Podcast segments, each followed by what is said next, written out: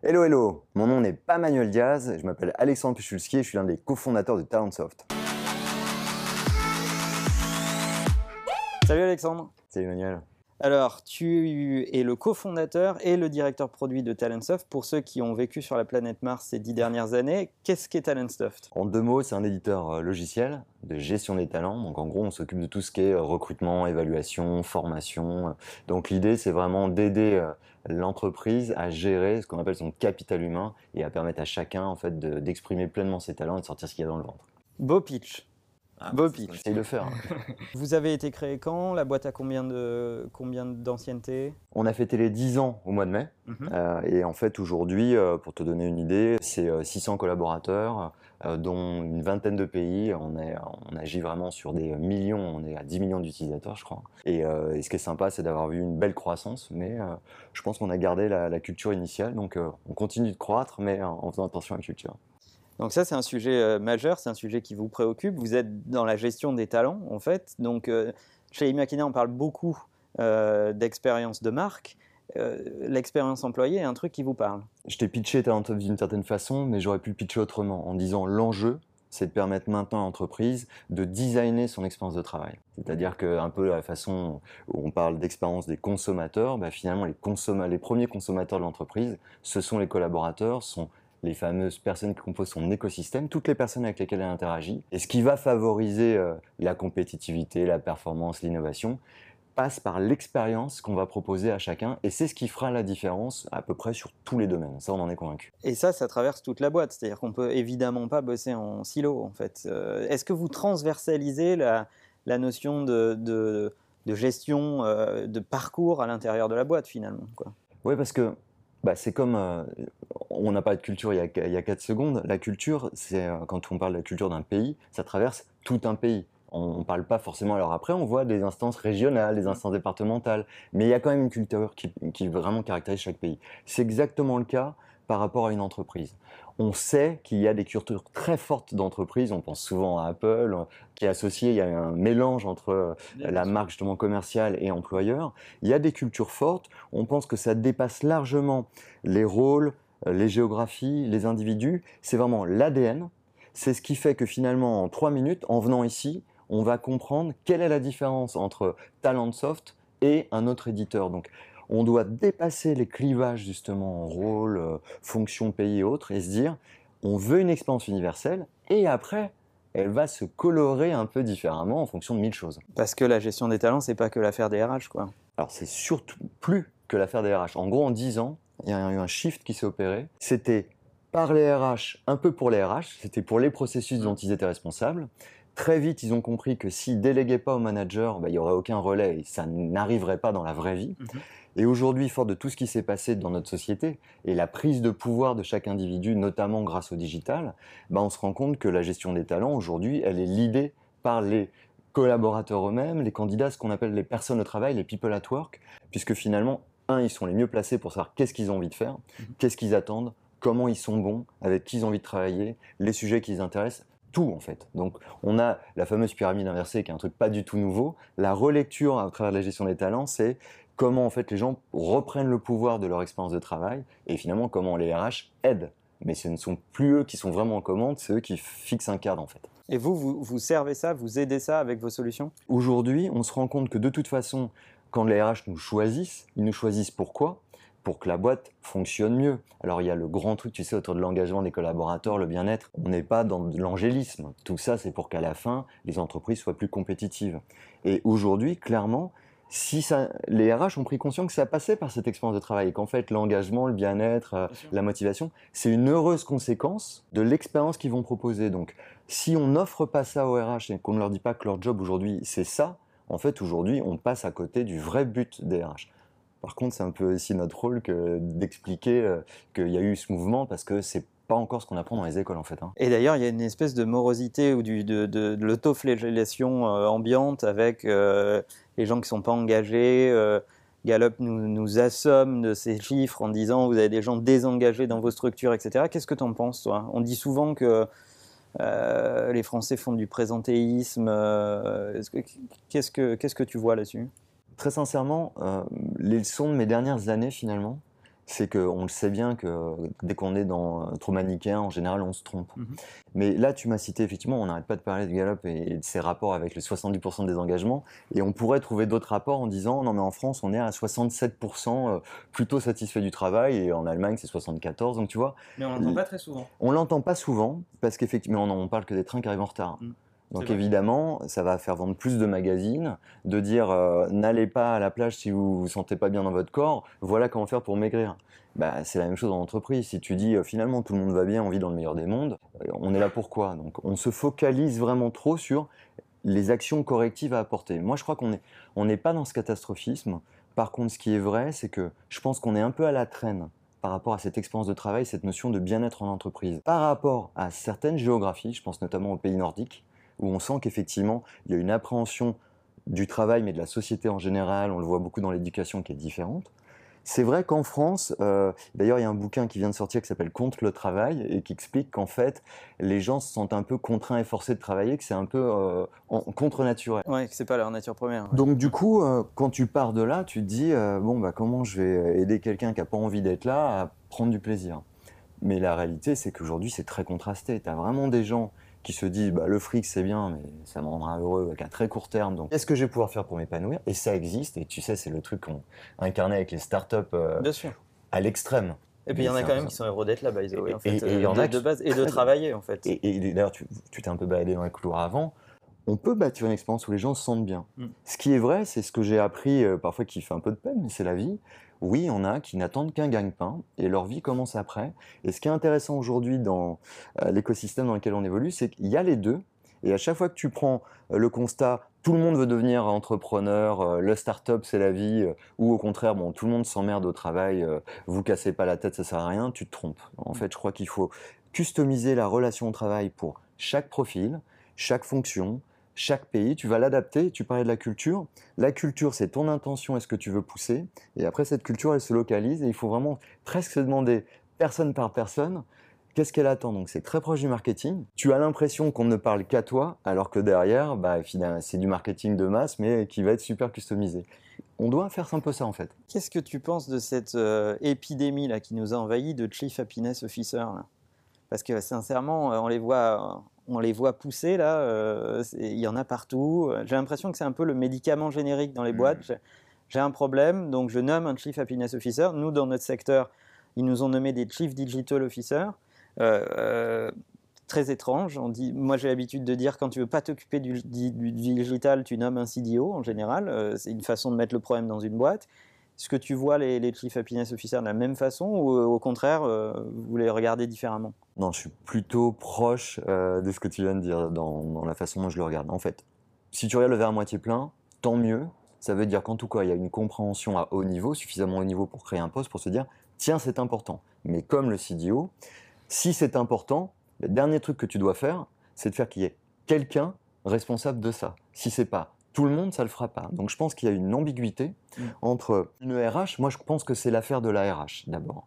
Une RH qui doit fixer un cadre, encore une fois, une expérience de travail qui va permettre aux gens, comme une heureuse conséquence, Mm. de se sentir bien au travail. Le bonheur, je pense, c'est pas la finalité du travail. Je pense qu'on peut parler de bien-être en entreprise et que le bien-être, ça sert à rien de te dire, mais il faut que tu sois engagé, Manuel, mais il faut que tu sois heureux. Non, il faut créer les conditions pour que, oui, ça arrive.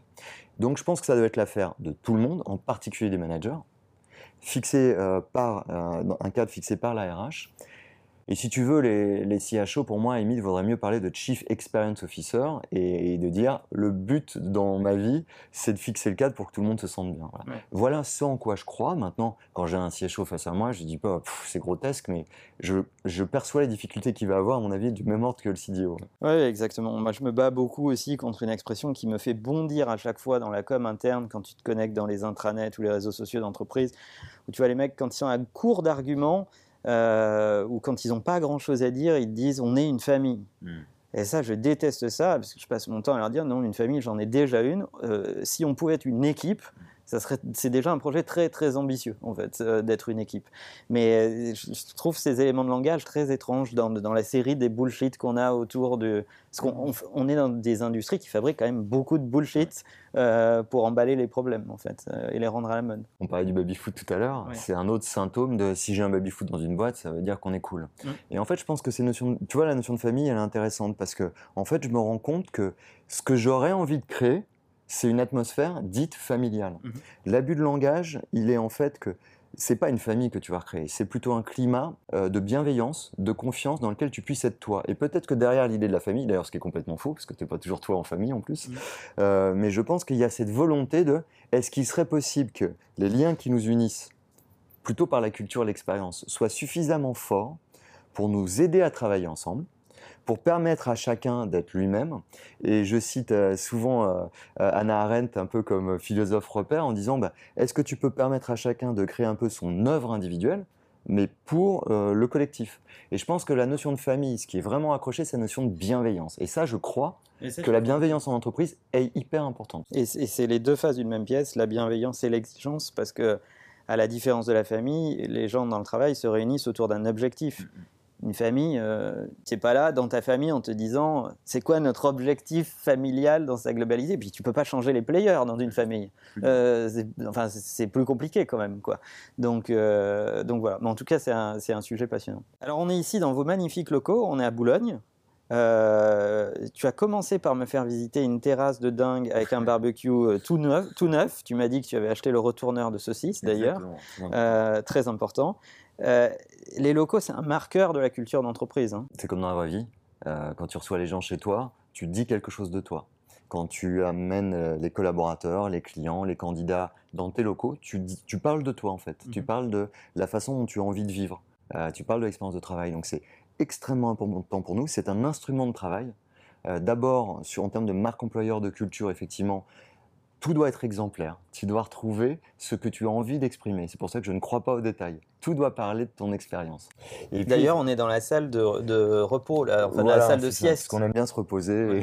mais, parce que typiquement, on sait tous qu'on a un petit coup de barre euh, selon les uns et les autres, après le déjeuner, avant le déjeuner. Bah, il vaut mieux venir se poser 20 minutes, être tranquille et repartir de plus belle que faire semblant de travailler devant son écran. C'est idiot. Donc, Qu'est-ce euh, que vous avez voulu dire? Vous êtes sur 4-5 étages. Euh, tu me disais, tu me racontais que l'essentiel des locaux ont été euh, aménagés, dirigés par les collaborateurs, justement. C'est déjà un gros marqueur, en fait. Écoute, tu sais, là, pour le coup, on nous dit souvent c'est une prise de risque. nous, on est peut-être bizarre, mais le risque, c'est que 12 personnes d'un comité de direction d'une moyenne d'âge de 45 ans décident pour 500 autres qui ont plutôt 30 ans de moyenne d'âge euh, et qui ont d'autres codes, d'autres cultures. Donc l'idée, c'est de dire, bah, puisque c'est pour vous, pour que vous vous sentiez bien, bah, comment vous seriez bien? Mm. Quand tu le pitches comme ça, c'est du bon sens. La vraie question, c'est pourquoi les gens ne le font pas comme ça? Et le résultat des courses, ça a fait peur aux dirigeants, parce que tu lâches là, là tu lâches prise. Bien sûr. Et en fin de compte, on s'est rendu compte que on a validé 4-5 éléments et que les dirigeants les premiers se sentent hyper bien ici mm. et que les collaborateurs se sentent effectivement un peu comme chez eux. C'était ce qui revenait beaucoup euh, lors de l'accueil des collaborateurs quand on a ouvert euh, les locaux le 2 novembre, bah parce que c'est eux qui l'ont fait. Donc euh, c'est leur couleur, c'est leur code. Il y a un étage cartoons, un étage musique, un étage movies. Et, et en jouant sur ces codes-là, encore une fois, ce ne sont pas des artifices. Mm-hmm. C'est pour que tu te sentes bien, pour que les gens se disent bah, ouais, ça me parle, donc je peux être moi parce que on va pouvoir parler le même langage. Donc c'est, euh, je pense qu'il y a zéro risque à faire ça. Le risque, c'est de faire l'inverse pour moi. Alors quand on vend de l'expérience euh, employée à ses clients et des solutions pour tendre vers une, une full expérience réussie, comment on fait l'acquisition de nouveaux talents? Si vous êtes une boîte à forte croissance, vous avez besoin d'acquérir de nouveaux talents. Euh, vous gérez ça comment? Écoute, en fait, là pour le coup, euh, l'une de nos euh, valeurs, c'est be bold. C'est vraiment essaye, essaye des trucs. Alors, euh, évidemment, il y a certains jobs où tu peux publier une offre d'emploi sur notre site carrière, sur des job boards, et ça va fonctionner parce qu'on est sur des jobs qui sont pas en pénurie, et ça, ça va fonctionner. Mais en fait, les, les 9 dixièmes de nos recrutements, vu qu'il y a beaucoup de développeurs informatiques, beaucoup de commerciaux, des gens qui parlent plusieurs langues, il faut aller à leur recherche. Et donc, bah, il faut parler leur langage. Mmh. Et clairement, de dire euh, sur un message euh, LinkedIn, euh, j'adore ton profil, est-ce que tu veux nous rejoindre?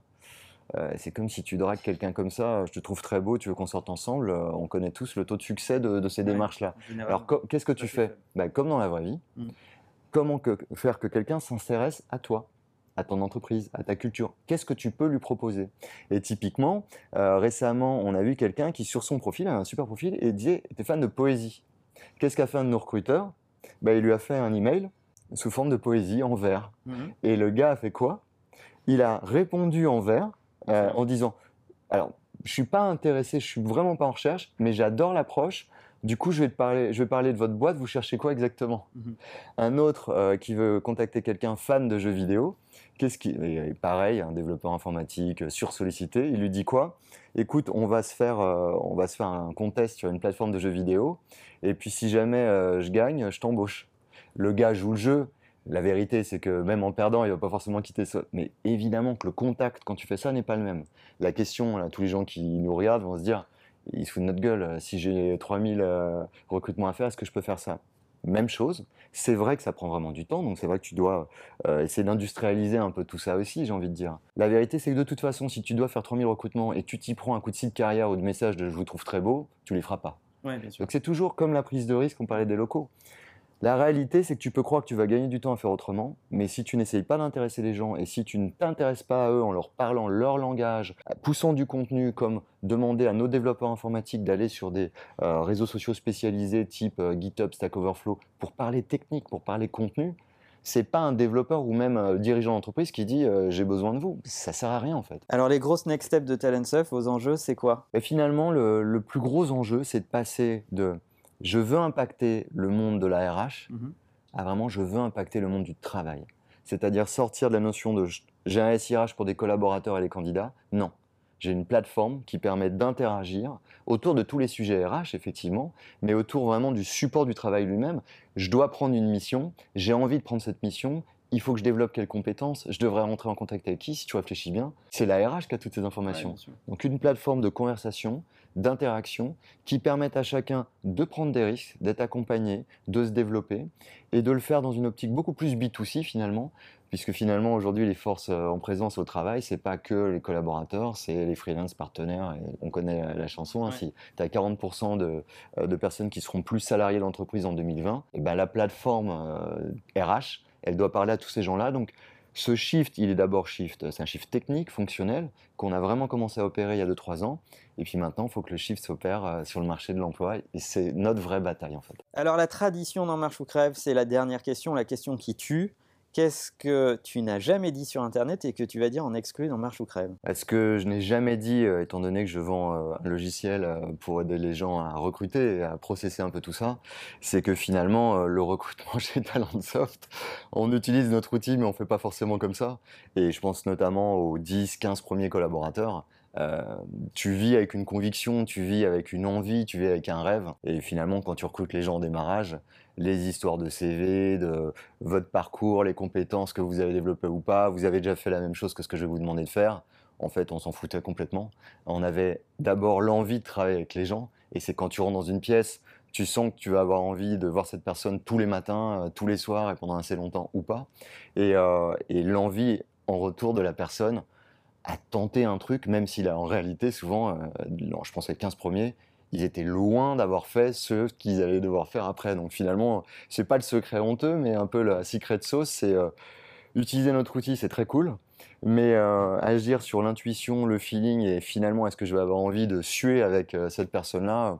Je crois que c'est peut-être plus important finalement. Ouais, pas oublier la base. Quoi. Ah, pas du tout. Et après, l'outil, bah, il aidera bien, c'est sûr, mais peut-être en numéro 2 finalement.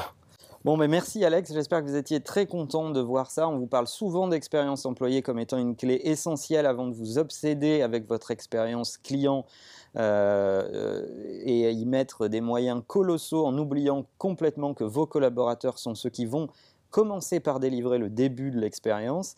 Donc c'était l'occasion de vous faire euh, vivre ça dans une boîte qui a euh, cette obsession, cette culture, qu'il transmet à son marché.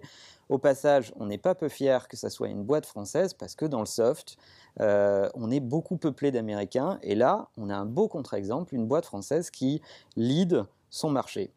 Et en attendant, n'oubliez pas que la meilleure façon de marcher, c'est de vous abonner. À bientôt.